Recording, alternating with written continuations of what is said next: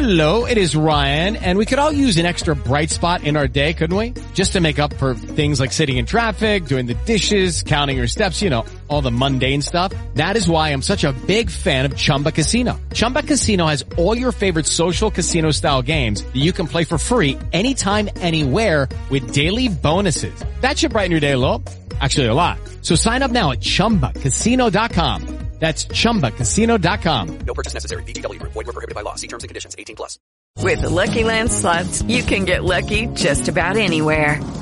This is your captain speaking. Uh, we've got clear runway and the weather's fine, but we're just going to circle up here a while and uh, get lucky. No, no, nothing like that. It's just these cash prizes add up quick. So I suggest you sit back, keep your tray table upright, and start getting lucky. Play for free at LuckyLandSlots.com. Are you feeling lucky? No purchase necessary. Void where prohibited by law. 18 plus terms and conditions apply. See website for details. Hola, muy buenas. Em, gracias por estar una vez más en, el, en este episodio de Más cerca de Corea del Norte. Em, durante estos cuatro episodios que, que he puesto a lo largo de este, de, esto, de este mes, ya hemos hecho cuatro episodios, pero sobre todo en estos cuatro episodios hemos hablado sobre, especialmente sobre la élite norcoreana. Es decir, hemos hablado un poquito qué relación puede haber em, el coronavirus con la élite, cómo la administraría Corea, o sea, cómo la administra, o también hemos hablado sobre la hermana de Kim Jong, Kim Jong, Kim Jong-un, que es Kim Yo-jong, digamos, si ella sería capaz de gobernar un país tan, tan, tan hermético y tan, digamos, em, tan machista, diríamos, porque lo es, porque con los hechos que nos presenta, básicamente la sociedad se practica lo que es un machismo de forma sistemática y también hemos hablado sobre el colapso, qué podría pasar con Corea del Norte en el caso del colapso y también sobre aquellos rumores que pasó sobre la muerte, la de la supuesta muerte de Kim Jong-un en, en, el mes de abril, y donde todos los medios, digamos, hicieron sus trucos y sobre todo la cadena em, est- estadounid- un- estadounidense CNN fue primero quien explotó esta noticia ah, utilizando todos sus medios, pero que luego resultó ser falsa eso, digamos, no, eh, digamos, hace notar un poquito el pésimo trabajo que hacen estos periodistas para por no consta- constatar la información de forma adecuada. Entonces, eso es lo que eh, hablamos durante estos cuatro primeros episodios. Hemos centrado básicamente en la élite y la política de Corea del Norte. Lo que pasa que yo, por ejemplo, a lo largo de estos años de investigación, también, digamos, me he enfocado especialmente como en, en los dos libros que he escrito durante estos años, en el primero que es el ensayo literario La Marcha Infinita, donde concentro especialmente en las personas como ustedes o yo. Y también en el segundo libro, en la obra de teatro Los obs- obstáculos, también, digamos, hablo de, digamos, tres personas que, que tienen que ver con que tuvieron que, que cambiaron, sus vidas cambiaron para siempre después de la hambruna. Y esas personas son gente que, digamos, intenta sobrevivir el día a día.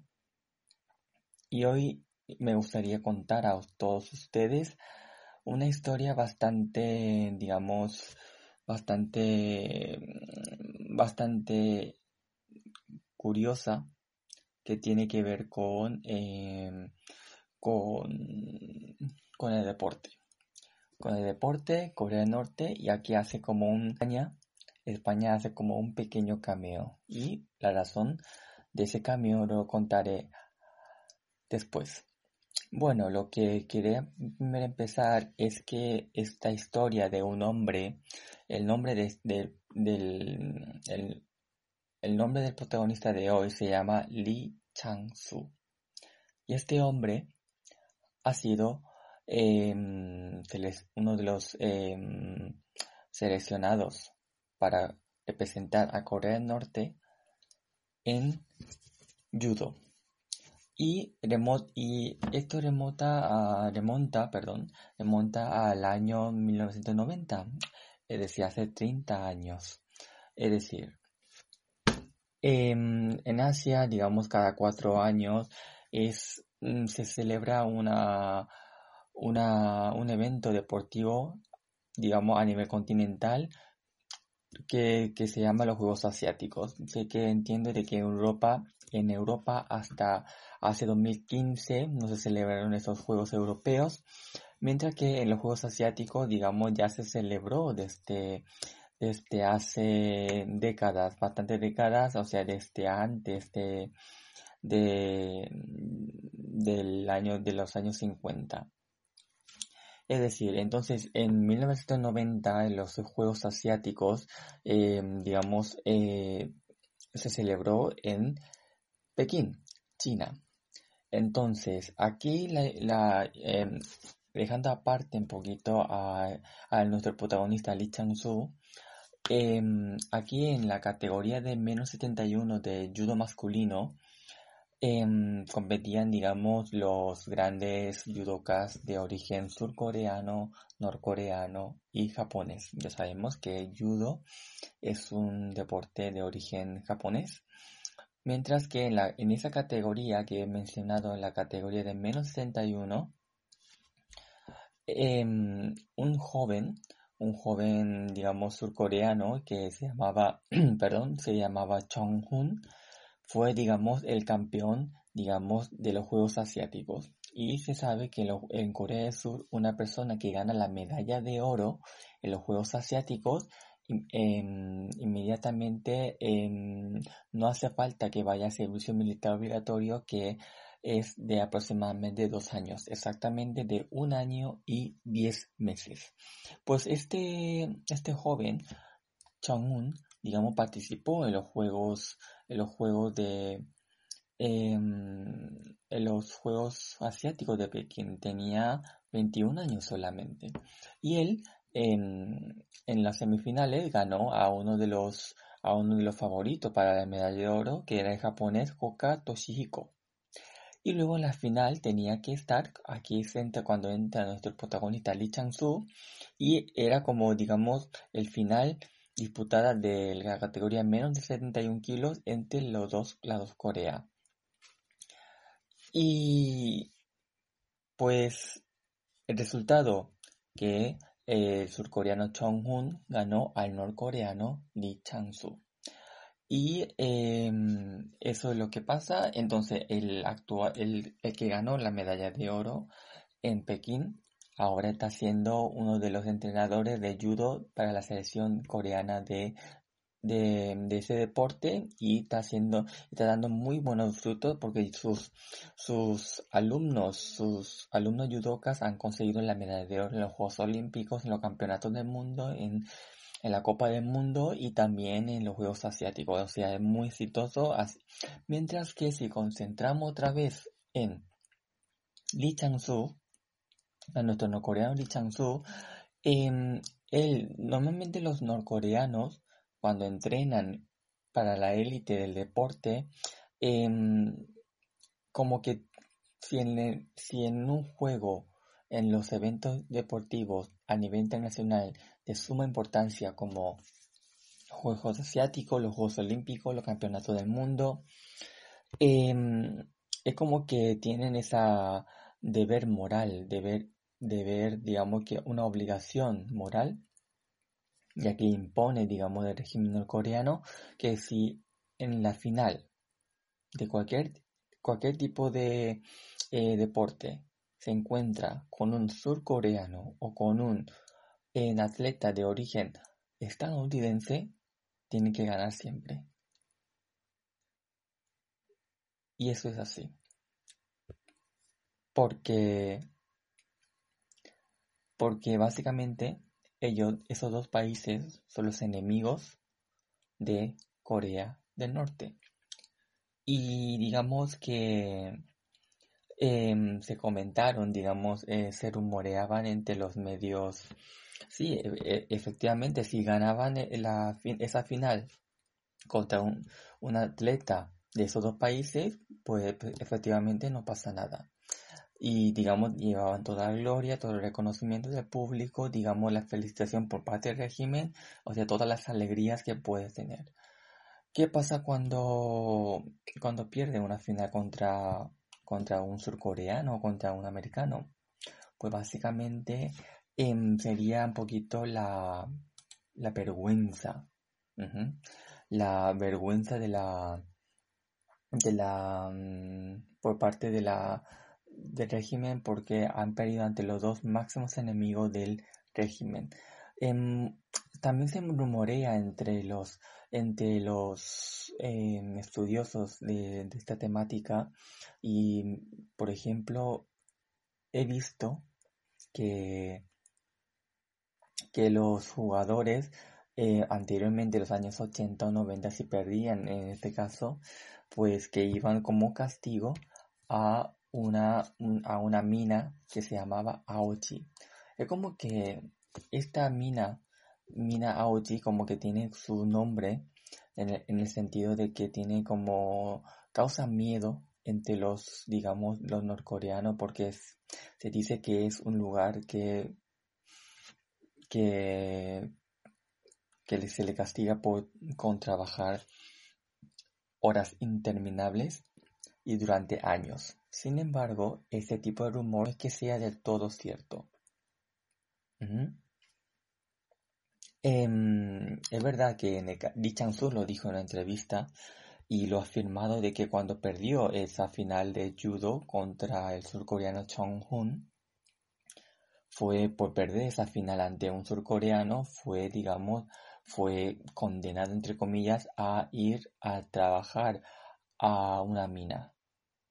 Sin embargo, él estuvo, claro, la exageración viene cuando dice, ay, que le van a castigar durante dos años, tres años, cinco años, según la gravedad. Sin embargo, él afirma que ha estado solamente dos días. Es decir, em, como em, viendo un poquito el resultado de esa derrota ante un surcoreano o ante un americano, puede ser el castigo de días a meses, pero nunca de años.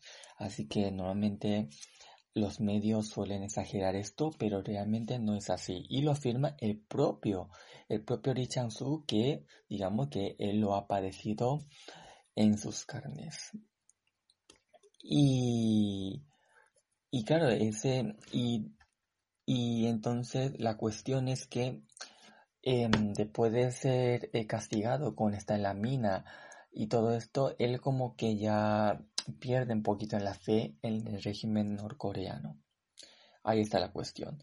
Y entonces él ya estaba pensándolo durante tiempo en, cómo poder marchar de Corea del Norte después de toda esta experiencia que, que le ha afectado a él personalmente. Entonces aquí es donde España entra en acción porque el año siguiente en el Campeonato del Mundo de Judo se celebró en Barcelona. Y él tenía 24 años. Y él iba a Barcelona en calidad de jugador que competía y también como capitán de la selección norcoreana de judo. Y aquí es cuando em, comienza, comienza a, preparar un poquito cómo podría ir a esto, a, desertar. Y el país que decide desertar es Corea del Sur. Em, el día 29, 29 de agosto de 1991, después de finalizar el campeonato del mundo,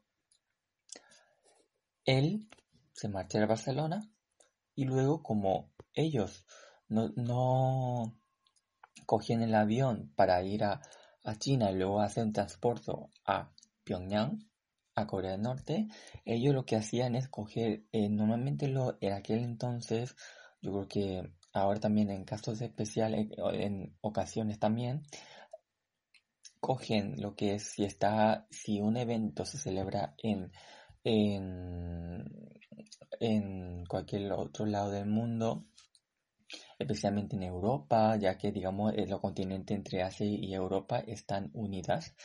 Y aquel entonces ellos, según en su en la entrevista que ha hecho, él cogía, em, digamos, eh, el tren hacia Moscú. Hacia Moscú. Y de Moscú a, digamos, a, a Corea del Norte. Sin embargo, cuando, cuando estuvo a punto de, cuando llegó a Moscú y cuando tenía que coger, digamos, otro tren para ir a Corea del Norte, él así, digamos, pidió, digamos, em, salió del, del conjunto de norcoreanos, de judokas norcoreanos y pidió a, al consulado, al consulado surcoreano que estaba en Moscú para solicitar, digamos, su, el traslado suyo a Corea del Sur. Entonces, digamos, básicamente, o sea, ese traslado em, que lo hizo, digamos, con bastante, con bastante discreción y, con y bajo secreto, se realizó rápidamente y él llegó, digamos, a Corea del, del Sur. Y, y también em, es verdad de que él también confesó de que em, ya estaba preparándolo ir a, un sitio. Entonces él durante los campeonatos de... En los días finales del Campeonato Mundo de Barcelona, él pidió a, o sea, vio en secreto con un, con un atleta de origen surcoreano para intentar, em, para intentar preguntar cómo se podría ir a Corea del Sur. Pero como, como los dirigentes digamos, los que acompañan, los que controlan, digamos, se enteran de todo. Es como que esto recuerda un poquito a las Stasi de la RDA. Em,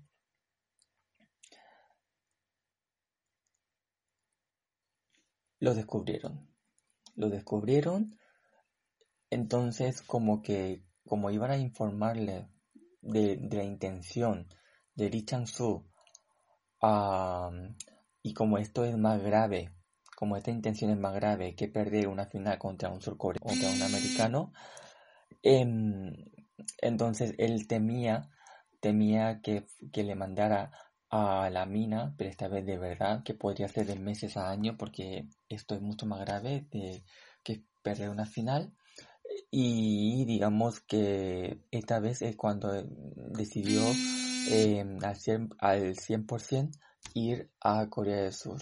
Y digamos que luego se, se casó un poquito, eh, se casó un poquito uh, con, una, con una mujer de origen taiwanés y, ahora residiendo en Corea del Sur.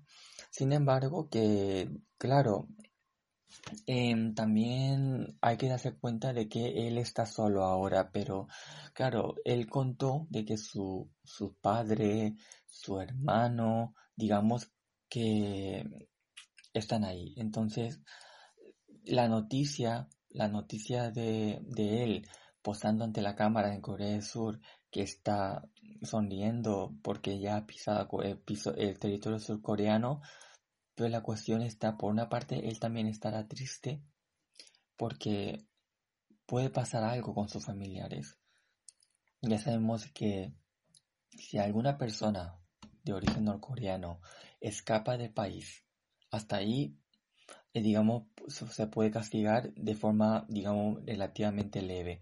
Pero si, si una persona, si un régimen norcoreano, digamos, es notificado que, que alguien llega a Corea del Sur, los familiares pueden, tienen la gran posibilidad de ir a un campo de concentración para, digamos, eh, prisioneros políticos. Y eso es totalmente real, porque he tenido la ocasión de entrevistar a personas, a personas norcoreanas, hombres y mujeres, y algunos de ellos, cuando tuvieron que ir a China, digamos que, y, alguna vez se fueron descubiertos, tuvieron que decir que ellos solamente iban a China, porque si en el caso de que ellos digan que van a Corea del Norte, digo, perdón, Corea del Sur, tienen la máxima posibilidad de enfrentarse a la pena de muerte o estar durante casi muchísimos años o casi toda su vida en un campo de concentración para prisioneros políticos.